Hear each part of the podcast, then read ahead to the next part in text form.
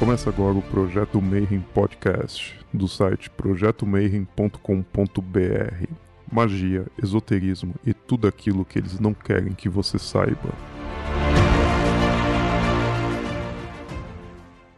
Bom dia para quem é de bom dia e boa noite para quem é de boa noite. Está no ar mais um Projeto Mayhem. Ah, vocês estão assistindo a nossa falta, galera. O Marcelo aparece nos bate-papos, mas o podcast mesmo está tendo um hiato pandêmico por causa da Covid, mas eventualmente a gente vai fazer ainda alguns programas no formato podcast tradicional. Então vocês veem os bate-papos lá no Vimeo e no YouTube e a, continue acompanhando pelo feed, e os bate-papos também saem no feed. E hoje estou aqui com meu amigo Marcelo Dodev. E aí, Marcelo, como é que tá, cara? E aí, Grola, tudo belezinha, cara? A gente tá, tá todo mundo trancado aqui, na, morando perto de dois hospitais, sirene todo dia. Da hora. É um caos, cara. Parece o fim do mundo isso aqui. Deixa eu falar do tema que o Marcelo falou recentemente no bate-papo também, mas a gente achou que seria interessante trazer para o podcast, até para dar uma resumida, né? Porque o bate-papo ficou bem longo, e para falar um pouquinho da prática de como isso acontece hoje. Então a gente está aqui com o nosso brother de mil anos, Ulisses Massads, que é o nosso cara mais envolvido com Enoquianas. E aí, Elisão, qual é que é, mano? Tudo bom, Grola? Obrigado pelo convite. Fala, Marcelo. Prazer estar aqui novamente, cara. E aí, hoje, cara, a gente vai continuar, então, como eu falei, né? A gente vai continuar um pouquinho do papo sobre Enoquianos. Então, a gente vai começar, por sugestão do Marcelo, dando uma, uma resumidona ali nos assuntos que a gente já falou no próprio bate-papo, e depois a gente fala um pouquinho sobre como é a prática atual, quem está fazendo isso e afins. E aí, Marcelo, o que, que a gente vai aí para começar? Acho que era uma boa a gente começar do começão, né? Começo. Então, Ulisses, o que, que é magia enoquiana? Bom, é, a magia enoquiana, esse termo foi dado por um sistema mágico criado no século XIX dentro da, da ordem da Godendal. A Godendal, ela pegou um sistema mágico do século XVI, um sistema mágico que foi é, revelado por John Dee na época. Então ela pegou uma parte desse sistema mágico, que é um, uma parte chamada a Grande Tabela, e a partir dessa tabela ela trouxe para dentro da tradição dela. Então, como é que ela fez isso? Né? Nessa tabela tem um conjunto de letras né, colocados lá de forma aleatória que você pode extrair dali uma hierarquia de anjos. Então, a Golden Dawn pegou os símbolos de, dos quatro elementos, os símbolos é, da astrologia, pegou aquelas figuras que são aqueles, aqueles quatro seres, é, que eu sempre esqueço o nome, os quatro seres viventes que tem no Apocalipse de João, né? E começou a fazer combinação com essas letras. Os quatro seres viventes é o, o, o anjo, o touro, a águia e o leão. Né? Isso, exatamente. E aí ela distribuiu esses símbolos pelas letras da, dessa grande tabela do sistema original de Di. Aí, com base na característica do nome dos anjos com, com relação a esses símbolos, ela colocava uma determinada algum deus egípcio para é, controlar aquele anjo. E aí, com base nisso, ela montou um sistema mágico. O problema é que, eu até comentei na, na outra live, é que esse nome enoquiano, ele foi atribuído também ao sistema original de Di. Então, hoje, quando você vai estudar enoquiano e você compra um livro, alguma coisa, é muito comum você é, pegar uma informação que você não sabe se ele foi criado no século XIX ou ele vem do sistema original. Então, é, essa é a dificuldade hoje que a gente tem em cima da, do termo enoquiano. Numa visão clara, né, assim, o nome real da magia enoquiana, ela se chama A Arte Sagrada de Gebofal. E esse é um nome que pouca gente conhece por não ter livros assim que falam abertamente sobre ele, né? Acho que é melhor a gente começar por ele, inclusive. Então, eu vou partir da pergunta, então. Vamos, vamos retroceder no tempo e perguntar assim, quem é o John Dee? Então, me passa para o pessoal que está escutando esse entorno de como é que surgiu esse contato. É, o John Dee ele nasceu em 1527. Ele nasceu numa família que era ligado à corte inglesa, né? Então o pai dele tinha uma condição financeira bastante confortável. E ele foi um cara que estudou nas, nas boas faculdades, universidades da, da época, né? E além disso, ele era um prodígio. Ele era um sujeito com uma facilidade de aprendizado muito grande e muito interessado em estudar em livros, né?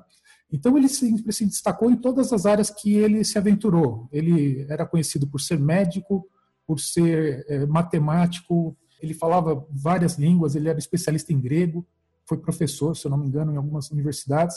Era especialista em navegação, alquimia, ele escrevia livros, né? Então ele tinha assim tudo que ele colocava à mão, ele se aprofundava e entregava alguma coisa com muito resultado, né? Ele foi um dos conselheiros da rainha eh, Elizabeth I, né?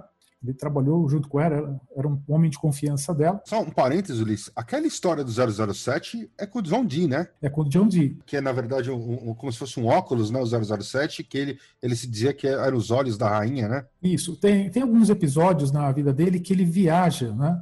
E ele tem, teve em Praga, na, principalmente na parte dos diários, né?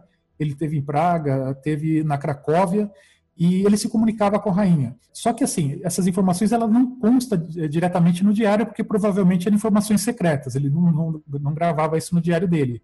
Mas é, durante a época que ele estava lá, várias vezes apareciam personagens ingleses que constavam no diário, ah, os irmãos fulano de tal aparecendo aqui, né? Tive contato com tal pessoa, né? Que eram ingleses.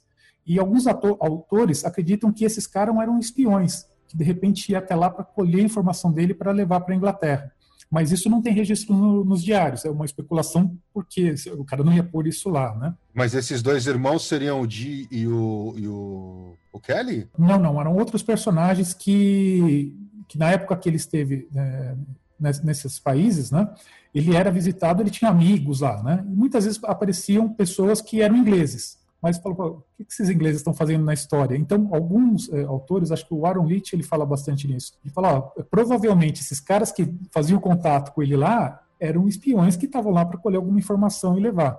E, de acordo com, com a história, ele assinava a carta dele com, com duas bolinhas e um tracinho por cima, assim, fazendo como se fosse um set, né? Que é aquilo que você falou, aquele óculos que era segurado com a mão, assim, né? Que a pessoa só colocava para ler alguma coisa. É tipo aquele óculo que se usa em, em ópera, né? E é... é...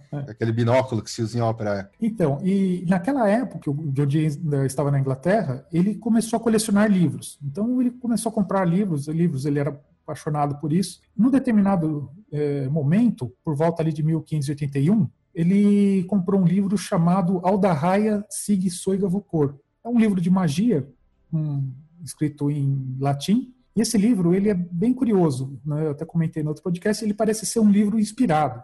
Então é aquele livro que a pessoa, na, na linha mais ou menos do Carbalho, né? a pessoa se, que o autor do livro não se identifica, se conecta com uma entidade superior e pega aquele conhecimento e põe no, no, no papel.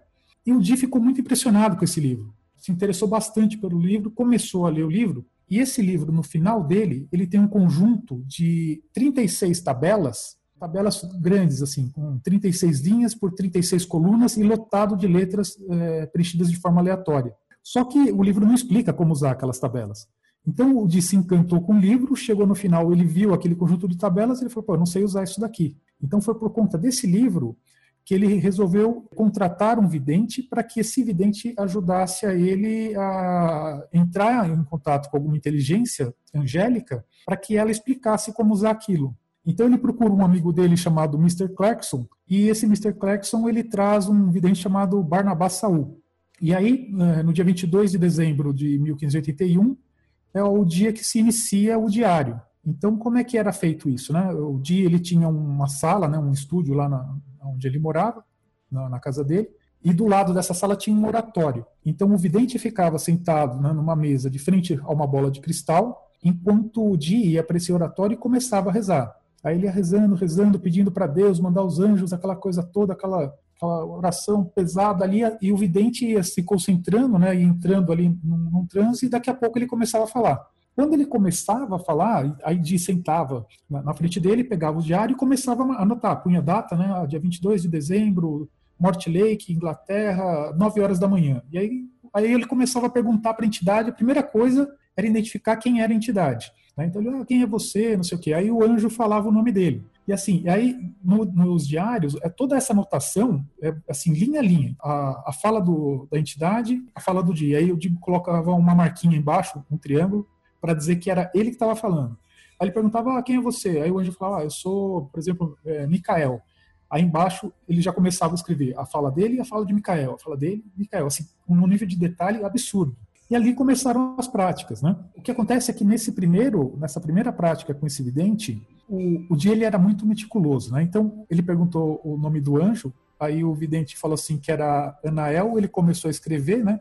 No diário e de repente o, o anjo corrige ele, falou, não, meu nome tem dois N's. Aí ele olhou dois N's, aí ele ficou desconfiado, falou, opa, tem coisa errada aí, né? Porque o Di conhecia hebraico e o nome correto do anjo teria que ter um N só. É o que eu acredito, né? Então ele ele fez a prática, deixou lá o, o vidente falar o que tudo que o anjo tinha para explicar, e a partir dali ele, ele não teve mais continuidade com esse vidente. Então passaram-se assim dois meses sem nenhuma nenhuma prática e por volta de março do ano seguinte o Dee encontra novamente aquele amigo dele que era o Mr. Clarkson e ele apresenta para ele o Edward Talbot, né, que depois vem a se chamar Edward Kelly e depois ele muda o nome para Edward Kelly. Mas quando eles começam, com Kelly já o negócio dá muito certo. E aí o negócio fica bacana, assim, que já no primeiro dia, já tudo que você podia imaginar que podia acontecer, aconteceu ali na, nas primeiras experiências deles. Né? Então, é, desde aparecer demônios, de aparecer anjos, aí é, entregar um lame, aí depois veio outro anjo e falou, não, esse lame não é, é, é um lame demoníaco, isso aí pode te prejudicar, o demônio está querendo matar sua família, um monte de coisas assim. E eles viraram a noite fazendo prática. Então, o, o primeiro dia que, eles, que o Dee e Kelly fazem as práticas era no dia 10 de março do ano seguinte, né, de, de 1582, e eles começam de manhã, de tarde e viram a madrugada. Né, e tudo isso vai acontecendo ali no, no, no período de dia. E já nesse primeiro é, dia com, com o Kelly, os anjos já chegam para ele e falam assim: Olha, nós temos um sistema mágico para te entregar. Então você vai ter que, ter que construir uma série de objetos mágicos, né, desde anel, de mesa, sigilo, né, já darem uma visão de tudo que eles tinham que fazer. E você tem que ter paciência porque isso vai levar um tempo. E basicamente essa primeira parte é quase um ano que eles ficam ali fazendo só para formar a parte dos instrumentos mágicos ali do, do sistema que os anjos tinham para passar. Mas e aí? Uh, depois, eles se juntaram e começou, tipo, extremamente rápido né, essa resposta dos anjos. E aí eles começaram a fazer o quê? Compilar esse, esse trabalho inteiro. Isso. Então, o que, que acontece? Né? A partir desse primeiro dia, onde tem todas essas, é, que acontece todas essas coisas, então eles começam aí a, a, a, criar uma rotina, né, semanalmente, assim, ó, vários dias na semana, de se reunir e começar a receber esse material que os anjos estavam instruindo eles, né? Então, esses anjos que aparecem inicialmente são os, aqueles quatro arcanjos que são bem conhecidos lá, que é o Micael, o Rafael, o Gabriel e o Uriel. E aí o que, que acontece? Né? Eles começam numa sequência a passar os objetos. Então, o primeiro objeto a ser passado é um anel que, de acordo com o Micael, né, Micael aparece na visão deles e fala assim: Olha, eu vou entregar para você o mesmo anel que eu entreguei para Salomão. E aí o anjo é, da espada flamejante do, do Micael, sai o anel, né? O Kelly comenta que ele vê o anel saindo da, das chamas e aquele anel cai numa mesa e o, e o Kelly desenha, né? Fala para ele como que o anel é feito. Então esse anel é como se fosse uma aliança. Essa aliança na parte de cima lá tem um quadrado, né? Com, com as letras P, L, E. No centro do anel tem uma circunferência cortada no meio, dividido assim. É, e na parte de cima da circunferência tem a letra V e a letra L dali saiu, o nome pele, né, dessas laterais, né? Esse nome, ele vem da Bíblia, né? É um nome que aparece em Juízes. Se eu não me engano, é 13, 18 lá. E só que quando você pega uma Bíblia em português, você não consegue ver esse nome lá, não está escrito isso, né? Esse é um problema também da, da língua, né? Quando você vai para o hebraico, você vê claramente as, as letras em hebraico, a letra Pé, a letra Aleph, a letra Lamed, né? E a Gripa cita esse anjo que ele é o o anjo que produz maravilhas. Nesse momento, né, começa a ter uma desconfiança, assim, algumas, alguns especialistas, né, quem estuda o, o sistema, de se Kelly não estava, por exemplo, Kelly conhecia a gripa, né, se ele estava tentando enganar Di ou não, né, ele estava criando aquilo tudo só para ter um emprego lá do Di, para ser um vidente, né. É, mas o que, o que acontece, né, no, no, momento que ele recebe esse, esse anel, o Di ele pega aquele conjunto de textos que eles produziram até ali e ele encerra aquele conjunto no que ele chama de livro. Né? Então ele dá um nome para aquele, aquele conjunto de folhas de Liber Primus, e é assim que ele vai organizando os diários dele. Então os livros de Di, na verdade, eles são livros bem fininhos. Né? Na hora que se somam todos, aí dá um volume é, bem considerável, que são praticamente 26 livros. Né? Mas é, cada Liber dele é um, como se fosse um capítulo de um livro maior. O Kelly, ele, ele conhecia o trabalho da Gripa. Tecnicamente, ele era um, um ocultista também eles já, já tinham certo conhecimento de textos antigos, mais antigos que eles ali. Então, Kelly, assim, muita gente fala, ah, o Kelly era um cara que ele só era um telefone do para se comunicar com os anjos, né, é, desmerecendo ele. Mas não, Kelly era um cara é, que ele tinha conhecimento sim, né? Ele era um cara que ele tinha estudos. Claro, ele não era igual o Di, né? Ele falava várias línguas. Ele conhecia um pouco de latim, ele não falava bem latim. Isso é um negócio interessante que, à medida que você lê os diários, você vai vendo a evolução do Kelly em latim. Né? No, começo dos diários ali, ele fala frases muito curtas. No final, lá nos últimos livros, o latim dele já está bem melhor. Assim, né? Você vê ele com, com textos, né? É, com, com diálogos muito mais elaborados começa aí nessa sequência. Né? Então é feito o primeiro livro, que é o chamado Liber Primus, e aí eles partem para o segundo livro. E aí o negócio começa a ficar interessante, na minha opinião, porque é a hora que você vê se o Kelly realmente ele era um impostor, onde ele pudesse pegar atalhos ou não, né? Então, no, no sistema enoquiano, tudo que você possa imaginar para dificultar a vida do Kelly na hora de receber uma mensagem dos anjos, acontecia. Se o Kelly fosse realmente um, um falsário, né? Ele teria muita oportunidade, assim, em alguns momentos, dele não ter trabalho de, de fazer nada e ir pelo caminho mais curto. Então, o que, que acontece nesse segundo livro? Os anjos falam para ele: você vai precisar construir o selo de Deus, né? o sigilo Dei. Aí o Di menciona o seguinte: fala, ah, eu conheço isso. Né? Existe um livro chamado Liber Juratus que tem a explicação de como fazer o selo de Deus. Só que aí o que, que acontece? Né? O, livro, o, o selo de Deus, o Liber Juratus, ele, a explicação para fazer aquilo é muito simples. É uma, eu até brinco, eu falo que é uma receita de bolo. É uma página e meia, duas no máximo.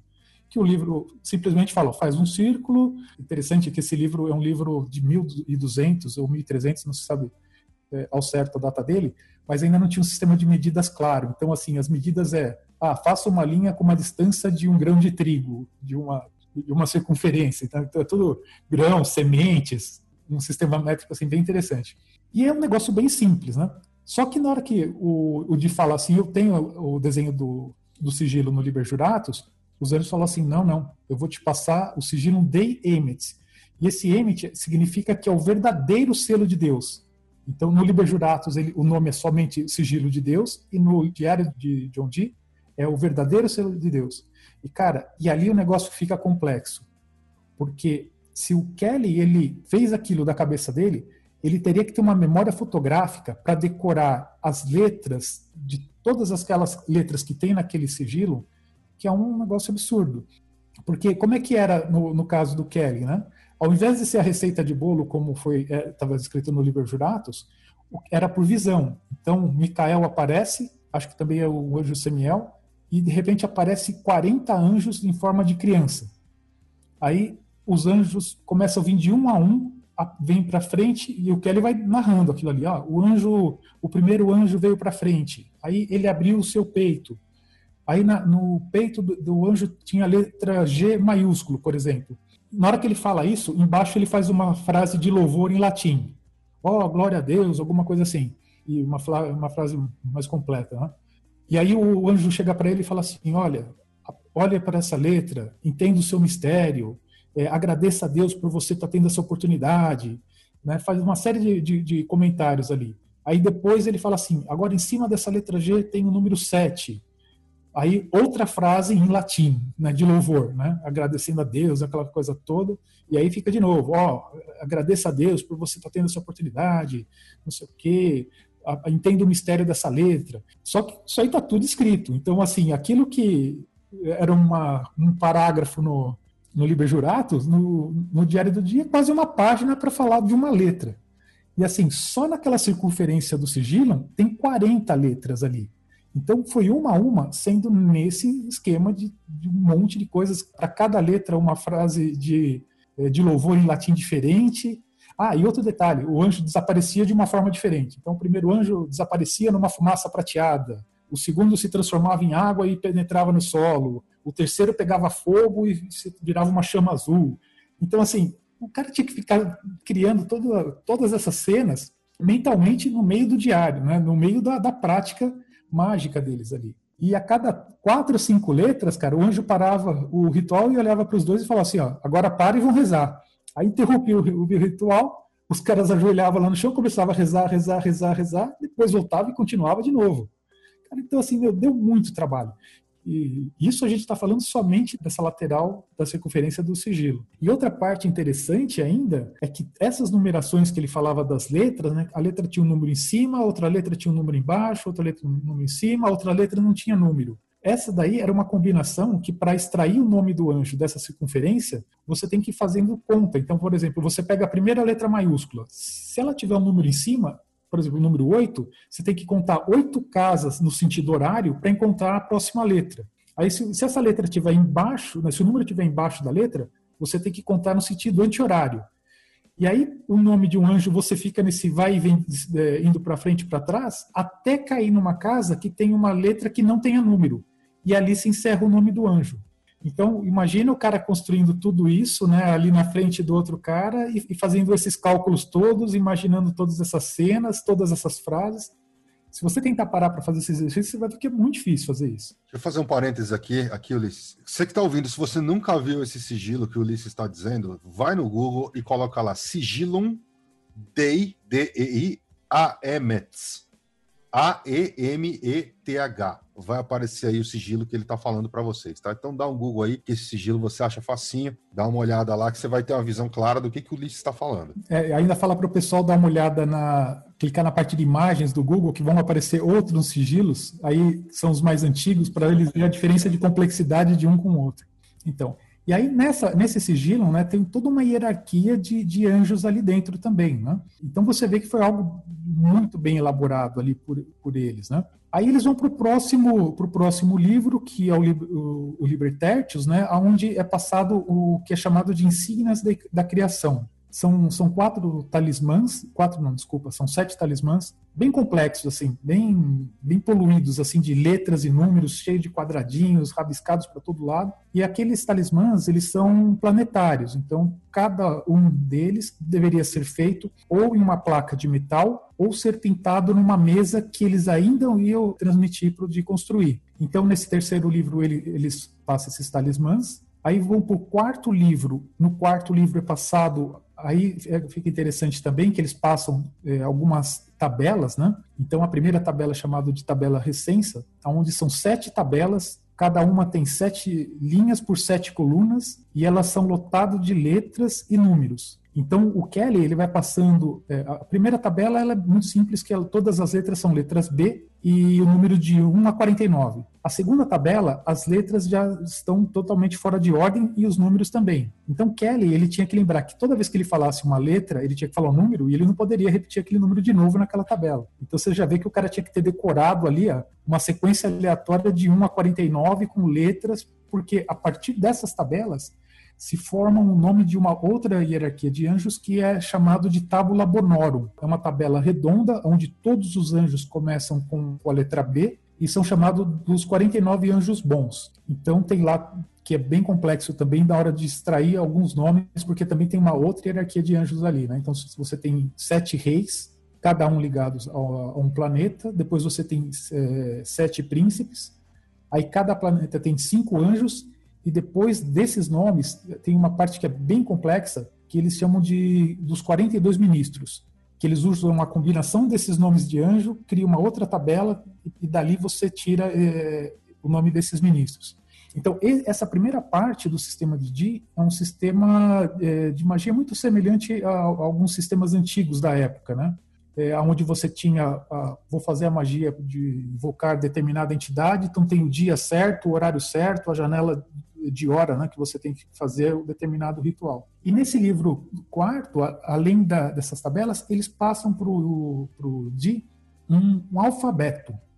Então, um alfabeto de 21 letras, falavam que aquele alfabeto era que Adão usava aquele alfabeto quando ele estava no, no paraíso, antes da queda de Adão. Né? Então, era o alfabeto de Adão com os anjos. Depois, no livro quinto, eles passam a mesa, então a mesa ela já é construída com uma série de letras já nesse alfabeto que ele foi passado. E depois, por último, eh, instrumento, eles passam um, um lamen de proteção mesmo, que era o de teria que fazer eh, em ouro e pendurar esse lamen no, no pescoço, né, para protegê-lo deles eh, durante os rituais. Então essa é, é chamada a primeira parte do sistema enoquiano. O interessante é que tudo isso que nós falamos até agora, a Golden Dawn ela não, não teve acesso a esse material. A Golden Dawn, quando ela construiu o, o sistema dela, enoquiano, ela foi pegar o livro a partir do livro sexto, que é o próximo livro que eles criariam. Então, toda essa parte de mesa, de bola de cristal, é, de anel, de lamen, você, essas partes não fazem parte do ritual da Golden Dawn. Ela não, não chegou a, a conhecer esse material. Então ela conheceu só daqui para frente. E o pessoal da Golden Dawn também eles não eram muito avessos assim a anjos e demônios. Eles tinham mais uma pegada elemental da coisa, não era? Tanto que aí eles começam a colocar as, as tabelas naquelas quatro divisões tem aí cada quadrante com o seu elemento, aí os subquadrantes com o segundo elemento e tal, tal. Eles, eles abandonam um pouquinho dessa parte religiosa, não é? Eles mudam, sim. O que, que eles fazem, né? Lá na frente vai ser passado, o, o na, na, continuação desses diários, vai chegar um momento que é passado para o dia uma tabela que é chamada de grande tabela. Essa grande tabela ela tem quatro tabelas menores dentro dela, né?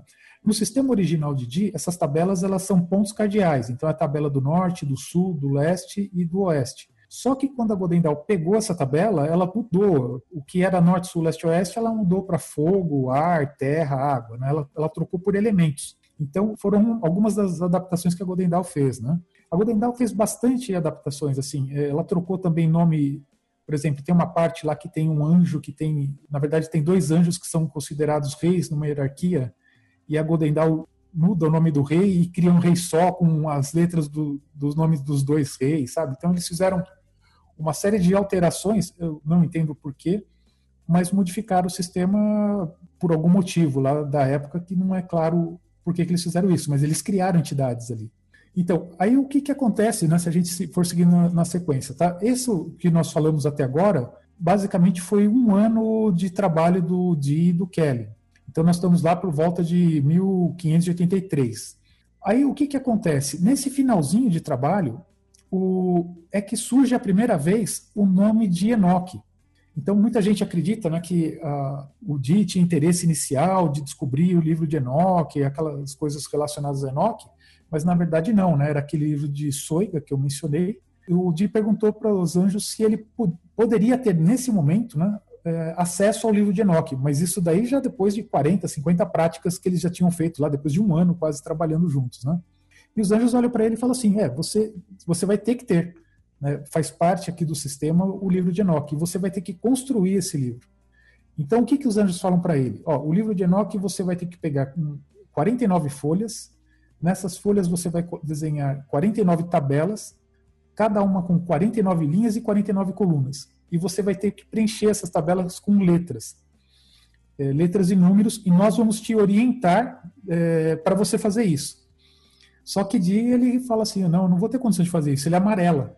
Ele fala: não, eu não tenho condições, eu não vou conseguir. Aí os anjos: não, a gente vai inspirar você. Ele: não, não vou fazer, não vou fazer. Aí na hora que os anjos até dão prazo para ele. Isso era por volta de março, abril. Os anjos falaram: vocês aí tem que estar tá pronto em agosto. E ele começa a amarelar. Aí o Kelly fala: não, deixa que eu faço. E aí outra parte também que eu falo que, que o Kelly poderia ter ganhado alguns pontos com isso sem, sem ter trabalho nenhum, né? Aquele primeiro livro de, de Soiga, no final, tinha lá um conjunto de 36 tabelas, né, eram tabelas menores, muito parecidas com essas do Enoch. Se o Kelly chegasse para o dia e falasse, olha, é, agora você vai precisar daquelas tabelas, porque é, dessas tabelas depois mais para frente é da onde se extrai as orações, né, as chaves enoquianas, né? Ele teria matado um, um coelho, dois coelhos com uma cajadada só. Ele não precisaria fazer ter tido o trabalho de construir as tabelas e ele já teria dado para o Di um sentido para aquelas tabelas iniciais. Mas não, ele fala: não, deixa que eu vou fazer as tabelas. E aí o que, que acontece? Os anjos falam assim: olha, ele vai começar a fazer a tabela. Os anjos falam: são 49, só que uma tabela você não vai fazer, porque uma ela é muito sagrada e eu vou depois explicar o porquê disso daí. Você vai fazer só 48. Aí você fala: pô, que ele deu uma enrolada lá para fazer uma tabela a menos, né? Só que na hora que quando ele começa a fazer, as tabelas são duplas. Então, ele não faz 48 tabelas, ele faz 96. Cara, você olha as tabelas, elas são enormes, assim, com aqueles quadradinhos tudo pequenininho, assim, lotado de letras, lotado de letras. Cara, isso deu muito trampo para fazer. Ele ficou, acho que, alguns meses ali. Parando para olhar, ela é, ela é, como se fosse um cubo, né? Porque ela vai ter 49 por 49 por 49. É um, se você colocasse assim num display de terceira dimensão é uma parada muito doida. E algumas tabelas, as letras são colocadas da forma correta, outras são colocadas todas inclinadas. Nossa, cara, você olha, cara, o cara teve trampo. E o que são essas tabelas, na verdade? Né? Essas tabelas são chamadas de livro de Enoch, né, que era o nome principal. Esse livro também é chamado de LOHF, é chamado de O Discurso de Deus. E no, no material do Di, né, seguindo a ordem dos diários, o nome que o Di dá para ela é o Mysterium Liber Sexti et Sancti Paralelos Novalisci, um nome gigante lá. Por que paralelos, né? Porque ao mesmo tempo que o Kelly estava montando esse livro, ele continuava com os diários. Então ele criou um livro sexto também. No livro sexto ele ia colocando as práticas que ele ia fazendo e o Kelly estava fazendo aquilo em um momento separado lá. Né? O que é interessante é você ver a forma com que o Di organizava os diários. Então, todos esses primeiros livros dele, ele chamava de livros misteriorum, né? ou seja, livros de mistério. Esse livro do Kelly, ele chamou de livro de mistério e santo, que é o livro de Enoch. E lá na frente, quando ele vai receber as chaves, vem um conjunto de livros que ele chama de livros místicos. Depois fica bem complexo, assim, mas você vê que ele tenta organizar os diários com temas ali, né? Então, um negócio bem bacana de, de ver como ele pensou os livros. Né? E aí o que, que acontece nesse período? Né? Enquanto o Kelly está lá fazendo o livro de Enoch, vem na corte britânica um sujeito chamado Albert Lasky. Esse cara era um polonês, um nobre polonês, e não se sabe ao certo que ele veio fazer essa visita oficial ali. É, algumas pessoas especulam que ele queria se tornar rei lá na Polônia e ele estava procurando o apoio de, dos outros países ali. Né? Então ele fez uma visita lá pra, na, na corte e conheceu o Di. Como o Di tinha uma fama bem grande por conta da biblioteca dele, né? muita gente quando ia para a Inglaterra ia na casa do Di para conhecer os livros, né? porque não era fácil encontrar livros, né? principalmente na quantidade que o Di tinha. Né? Esse cara ele vai, ele faz uma visita para o Di, ele conhece o Di na corte, vai até a casa dele. A impressão que dá é que ele deve ter demonstrado algum interesse por livros de magia, livros de ocultismo, alguma coisa nessa linha. E o Di fica amigo dele e acaba contando para ele das práticas que ele estava fazendo. Né? Ele acabou confiando nele e falou: oh, estou fazendo isso daqui e o polonês se interessou, falou assim, pô, eu queria participar de uma prática dessa. E aí ele convida o, o, o polonês e ele participa, vê a sessão junto com o Kelly, faz pergunta para os anjos, tem, tem ali aquele contato com os anjos. E aí o, o polonês pirou na história, ele falou assim, cara, vamos para a Polônia. Eu tô a fim de fazer algumas coisas lá e eu quero que você venha comigo. O polonês colou no terreiro do, do, do John Dee, falou com o santo. Mas imagina que louco, cara. Eu tô, eu tô aqui escutando o Ulisses falar, eu tô viajando. Você imagina ter 49 tabelas por 49 por 49. Com a tecnologia de hoje, você joga isso num CAD, você projeta vai ficar 3D, um cubo né? 49 por 49. E aí você pensa no nome do anjo, quando você acende as luzinhas, ele vai fazer uma espécie de um sigilo, mas não que nem aquele sigilo que a gente está acostumado a trabalhar, que é no 2D, ali é, Lummy. Mas pensa num sigilo que o bagulho é 3D a coisa. Então eu tô, tô viajando aqui só de alegria, só escutando essa história. É muito louco isso. E aí é legal porque você não tem gente que, que manje de Enochiano para falar, para conversar essas coisas. Então, é, essa perspectiva de que você tem um sigilo, e na verdade é um sigilo em 3D, para evocar uns bichos que estão morando numa, numa outra realidade N dimensões para frente, é muito doido. Então, o que acontece ali, o um negócio que, que, me impressiona, é como é que ele conseguiu convencer o Di a se mudar para Cracóvia, né? Porque imagina o Di, meu, o cara, ele era o braço direito da rainha da Inglaterra, cara. O que, que esse cara almejava mais na vida? Ele já era velho nessa época, ele tinha, para época, ele tinha quase 60 anos mais ou menos de idade, que para a época era um cara de muita idade. O cara pegar a família dele, pegar a mulher, filho, contratar um barco, viajar de, de, de, barco da Inglaterra até Amsterdã. Eles saíram de Londres, foram até Amsterdã, meses viajando, e depois de lá, aí por terra, até chegar no outro lado da Europa. Eu fico pensando, o cara deve ter prometido alguma coisa muito grande para o Di, né? E aí o que, que acontece? O polonês vai embora, né? E o Di depois ele começa a fazer a preparação para a mudança dele, né? Então leva um tempo ali para acertar toda essa logística, né? E ele foi lá, pegou a família dele, pôs no barco e se mandou. E aí, essa parte dos diários, nesse momento, começa a ficar um pouco chata, porque assim, não tem quase nada acontecendo, porque é muito tempo viajando. Então, um dia ou outro ele põe uma anotação pequena lá, ah, aconteceu tal coisa, aí encerra o diário. Assim, as práticas dele não acontecem, né, porque ele estava no barco, tudo, né, não dava para fazer, até ele chegar lá na, lá na Cracóvia. Quando eles chegam lá, eles arrumam um lugar para ficar E aí eles falam: cadê o polonês, cara? Só um detalhe: o Kelly estava junto com ele nisso. O Kelly estava junto com ele. Foi a família do Di, o Di, a esposa e os filhos, e o Kelly e a esposa dele. Aí eles alugam uma casa, começam a morar juntos. O, o Di, ele era um cara que ele provavelmente devia ter uma renda razoável, mas ele devia gastar tudo esse livro. Então ele não era um cara que tinha dinheiro, ele tinha livros, né? E nessa viagem dele, ele gastou grana pra caramba. Quando ele chegou lá na Polônia, ele estava zerado de dinheiro. Né? Então ele não tinha dinheiro. Aí ele falou: cadê o, o Albert Lasker? O cara tinha sumido. Aí eles começam a fazer uma série de rituais lá para chamar os anjos. Né? Aí o Kelly vai lá: ah, apareceu o Mikael. Ah, onde é que está o Albert Lasker? Né? O meu senhor Albert Lasker. Aí os anjos falam para ele: ele está em Amsterdã, num, num, bordel lotado de, é, cercado de mulheres. Aí passa um tempo, eles fazem outro ritual. Onde está o Albert Lasker? Ah, ele tá na Bélgica, num, num bordel rodado de mulheres, né? Cara, o Kelly vai ficando puto da vida, porque eles estão passando fome, desesperados, sem comer, sem nada.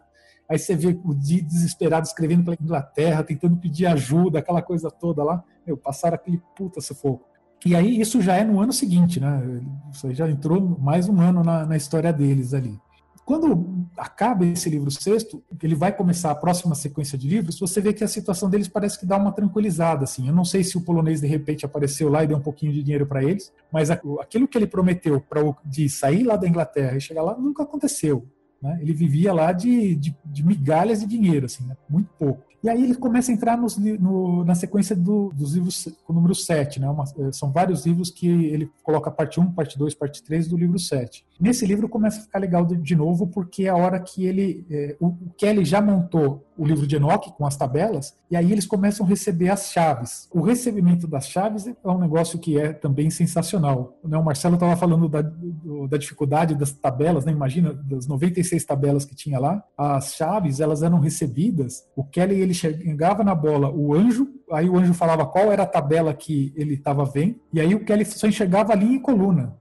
E aí o Di, com aquela posição de linha em coluna, ele ia no livro e pegava a letra que tinha na tabela de verdade e anotava a letra. E com isso, imagina ele escrever, são 19 orações, né? imagina 19 orações, no idioma dos anjos, que era um idioma que o Kelly, se ele fosse um impostor, ele teria que estar inventando ali aquele idioma na hora, e as chaves, né, elas eram passadas de trás para frente. Então, começava da, da, última letra da palavra, ia formando, ah, formou uma palavra, mas o, sentido da palavra era o contrário. Então, ele teria que ter decorado, pelo menos 19 tabelas dessas 96, ele teria que ter decorado linha e coluna, a posição de todas, para ele conseguir fazer, formar as palavras, porque muitas palavras se repetem, que aparecem numa oração, aparecem na outra, e tem que ter o mesmo sentido. Então, cara, é um negócio assim absurdo. Isso me lembra aquele filme do, do A Chegada, que os caras. A frase é um desenho, né? A frase é um desenho. Aí, a, verdade, a, comunicação né? do alien é aquelas bolhas de tinta, né? Então, tipo, esses anjos chegam à comunicação do cara. Exatamente. Porque na minha cabeça de geometria, eu tô só enxergando assim, tipo, página tal, tal, tal, tal. Eu vejo uma chave e uma bolinha. Aí o cara fala tal letra de tal página de tal lugar. Você vê uma linha no 2D. Aí você fala página tal, página tal, outra linha você, põe, você coloca num cubo isso, você vê um, um, um sólido formando ali. E aí a frase fica umas, umas coisas do 3D ali. Verdade. E, e é uma chave louca comunicar com um ser de uma dimensão bem maior, né, cara? Então é quase ficção científica.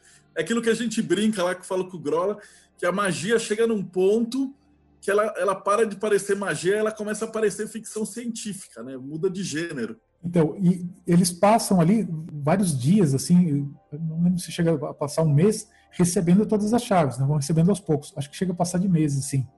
Aí vai uma primeira, segunda, e tudo nesse esquema, né? Então imagina a dificuldade que não é a, os caras ter criado. E detalhe, né? Isso daí já tinha mais de dois anos que os dois estavam trabalhando juntos, né? Então o Kelly não precisava mais, por exemplo, se ele fosse um, um impostor, cara, ele já tinha ganhado a confiança de Di, já tinha passado muito tempo, né? Então, quanto mais vai avançando no tempo, mais complexo as coisas iam ficando para ele ali. Então, isso é muito bacana. E aí, o que que acontece, né? Quando ele percebe que aquele polonês, né, levou eles para lá e não saía dinheiro ali, né? Deixou o polonês deixou eles na mão. O Di começou a perguntar para os anjos o que que eu faço, o que que eu faço, né? E aí os anjos começam a falar para ele, olha, você tem que mudar para Praga. Eles estavam na Cracóvia, eh, em Praga tinha o imperador Rudolf II, que era um cara muito ligado em cultura, ele era um cara é, pró-alquimista, né? então ele tinha lá muito ligado em artes, né? Então era um lugar que eles acreditavam que poderia ter ali alguma coisa com, com o imperador, né? Aí o Di fala pro, pro anjo, mas o que, que eu faço? Ele falou, não, você vai até Praga, e você vai escrever para o imperador pedindo uma reunião com ele. E você fala que eu tenho um recado para mandar para ele. E o Kelly pega uma, sei lá, uma carruagem, alguma coisa, eles viajam até lá, chegam lá e o Di faz isso. Ele pega, escreve para o imperador, né, fala: olha, eu tenho um recado angélico para que eu recebi de um anjo, né, manda para o imperador. E ele manda também uma cópia do livro Mono, Mono da Hieroglífica para o imperador. Aí, passado um tempo, o imperador é, retorna para ele e fala: Eu não vou conceder a, uma conferência para você. E aí ele vai até o imperador, né? ele e o Kelly.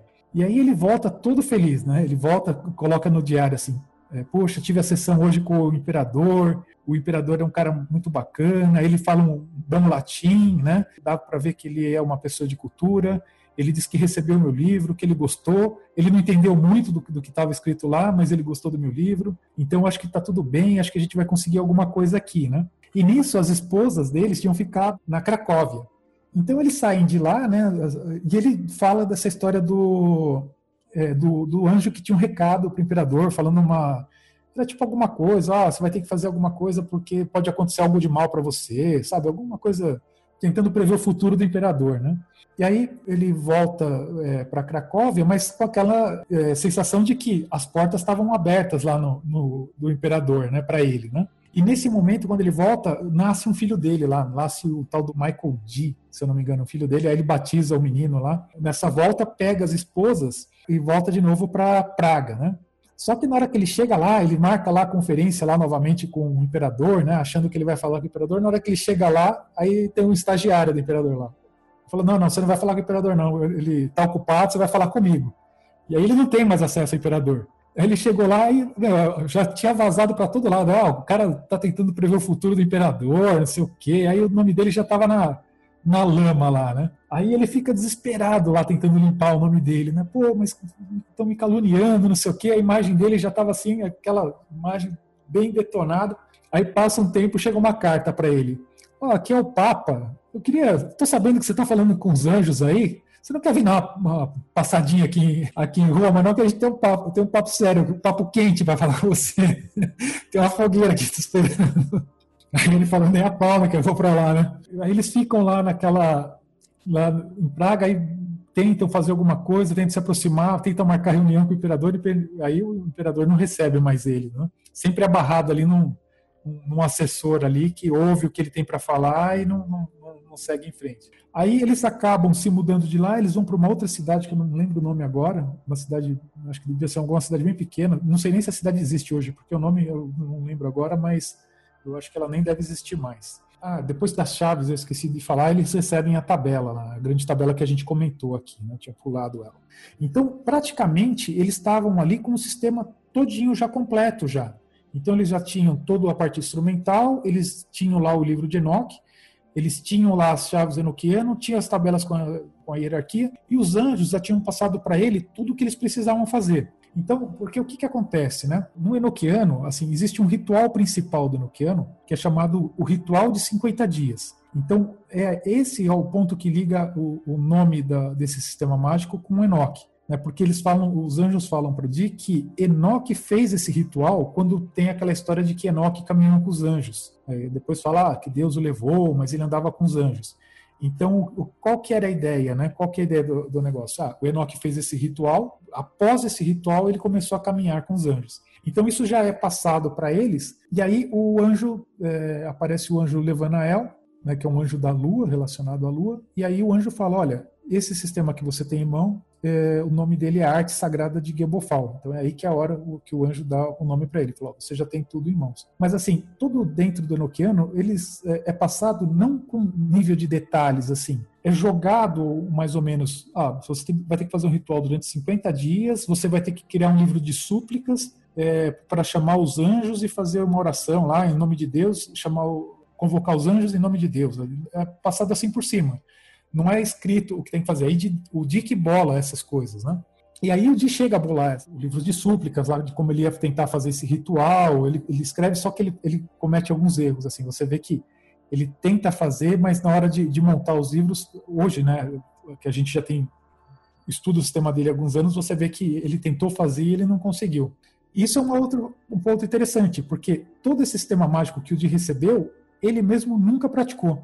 Ele falou né, com, com vários anjos, assim, né, de, de, toda essa, de algumas hierarquias, daquela primeira, da Tábula Bonorum que eu comentei, mas esse sistema final, que é o sistema que a Golden Dawn utiliza, ele não fez nenhum desses rituais. E as chaves enoquianas não tem nenhum registro de que um, algum dia ele pronunciou aquilo. Então ele foi um cara que preparou, trabalhou, trabalhou em cima do sistema, coletou tudo, montou, todos, é, catalogou tudo, mas ele mesmo não chegou a conhecer.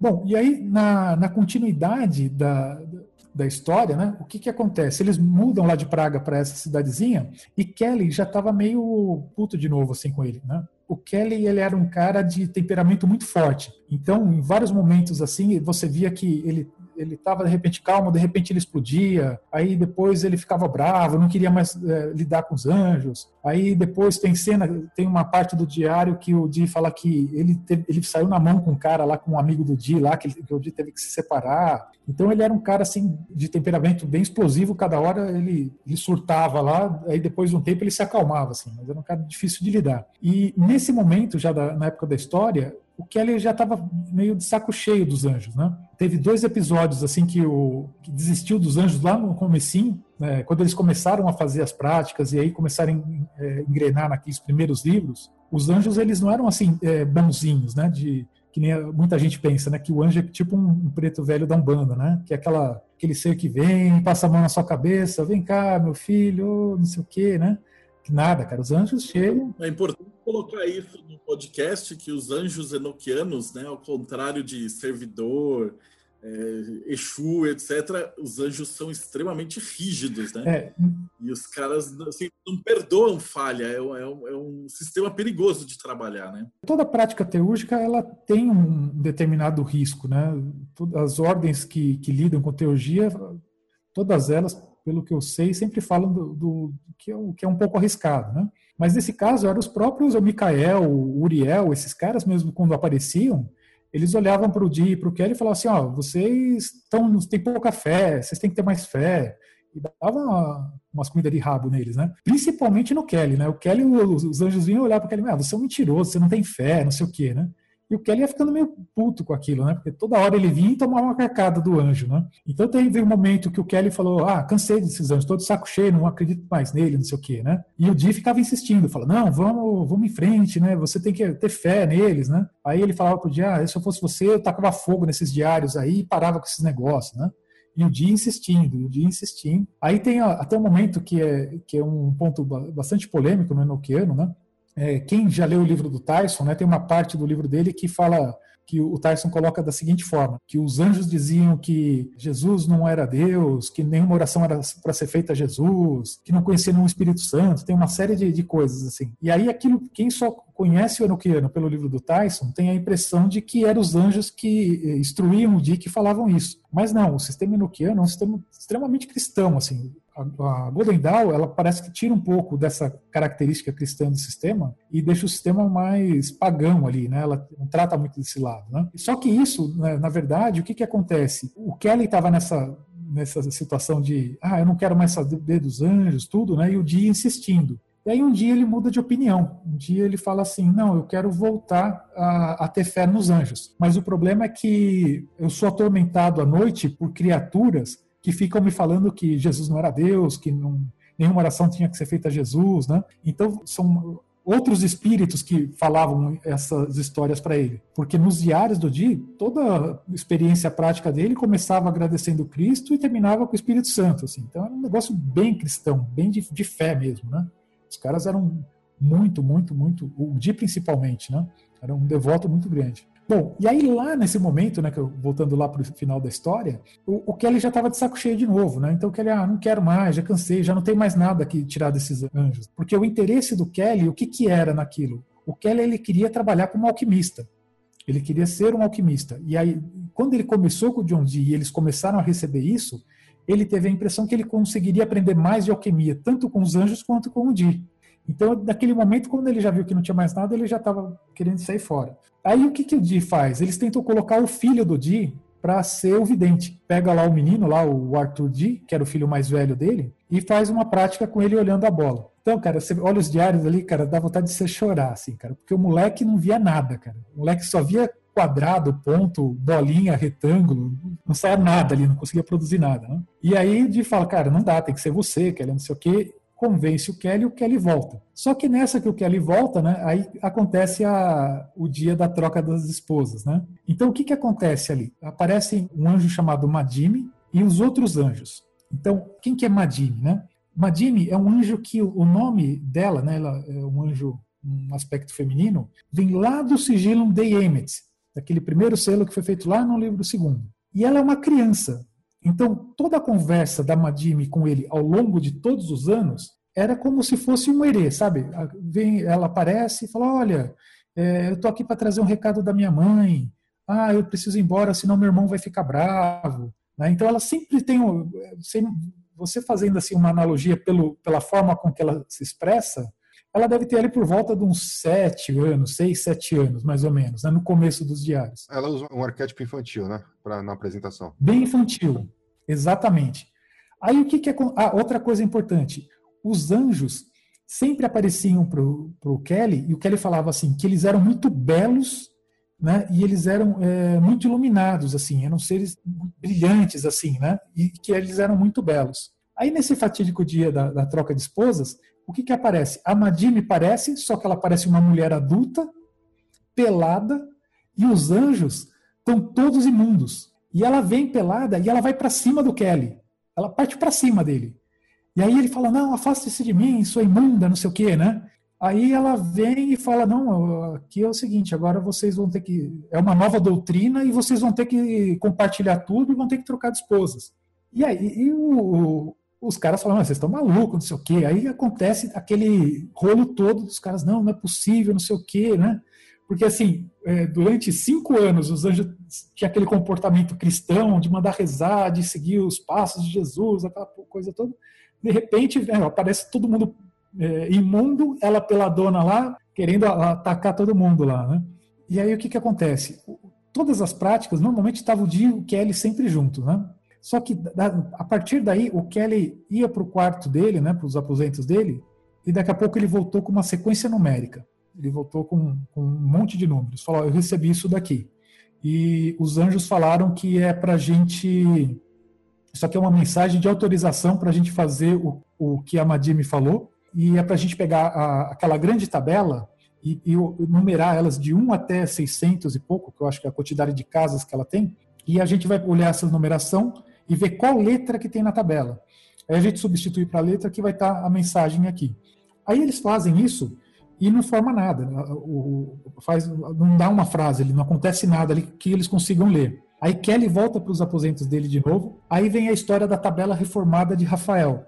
Então ele diz que Rafael apareceu para ele e mandou ele trocar tabelas de posição. Então a tabela que estava de cima vai para baixo, a que estava de um lado vai para outro, tipo dá uma misturada ali nas tabelas. E ele corrige algumas letras. Né? Então, essa tabela, ela entregar, isso daí é por volta de 1587 já, né? já quase cinco anos que eles estavam juntos. E aí, eles, de posse dessa nova tabela, eles fazem de novo o teste e aparece uma frase lá que em latim autorizando eles a fazer a troca de esposas. Só que aquilo, cara, para eles é uma dor absurda, assim, porque os caras tinham aquela fé básica lá do, do século XVI ali, aquela coisa, isso aí era inadmissível para eles, né?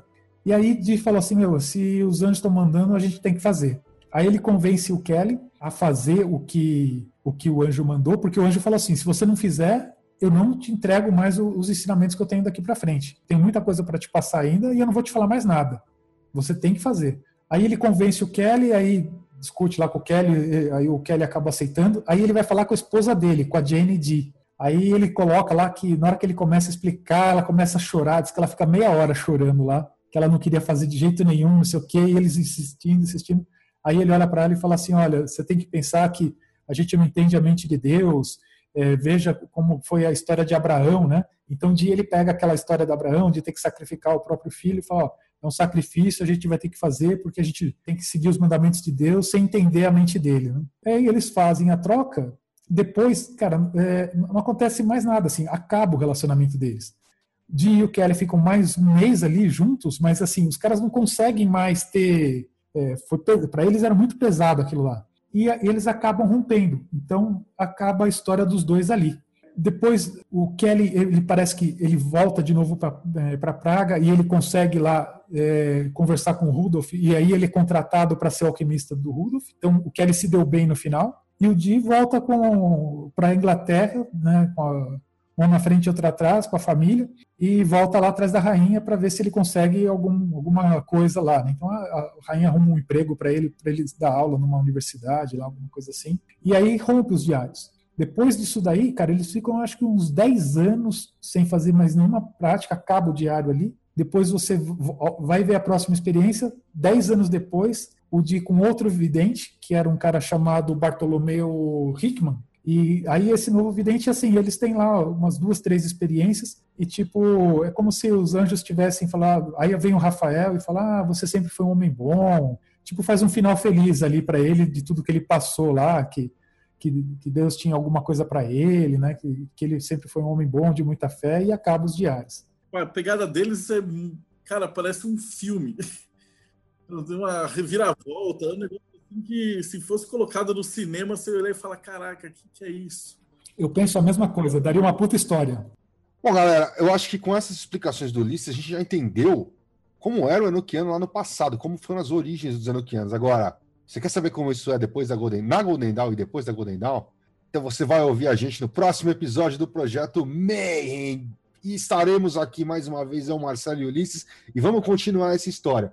Mas o Marcelo me diz uma coisa: se eu pegar aqui umas tábuas aqui, os anel de sigilo, pá, chamar o anjo, o anjo chegar aqui e falar assim: Projeto Mayhem. Como é que o cara acessa o Projeto Mayhem? Bom, você conseguir fazer parte do Projeto Mayhem, ele é um grupo de, de magos, magistas, estudantes, estudiosos, que se reuniam ah, para bater papo sobre vários assuntos importantes e, e trocar informações. Então, para você é, conhecer o que a gente faz tudo, você vai em catarse.me barra TDC.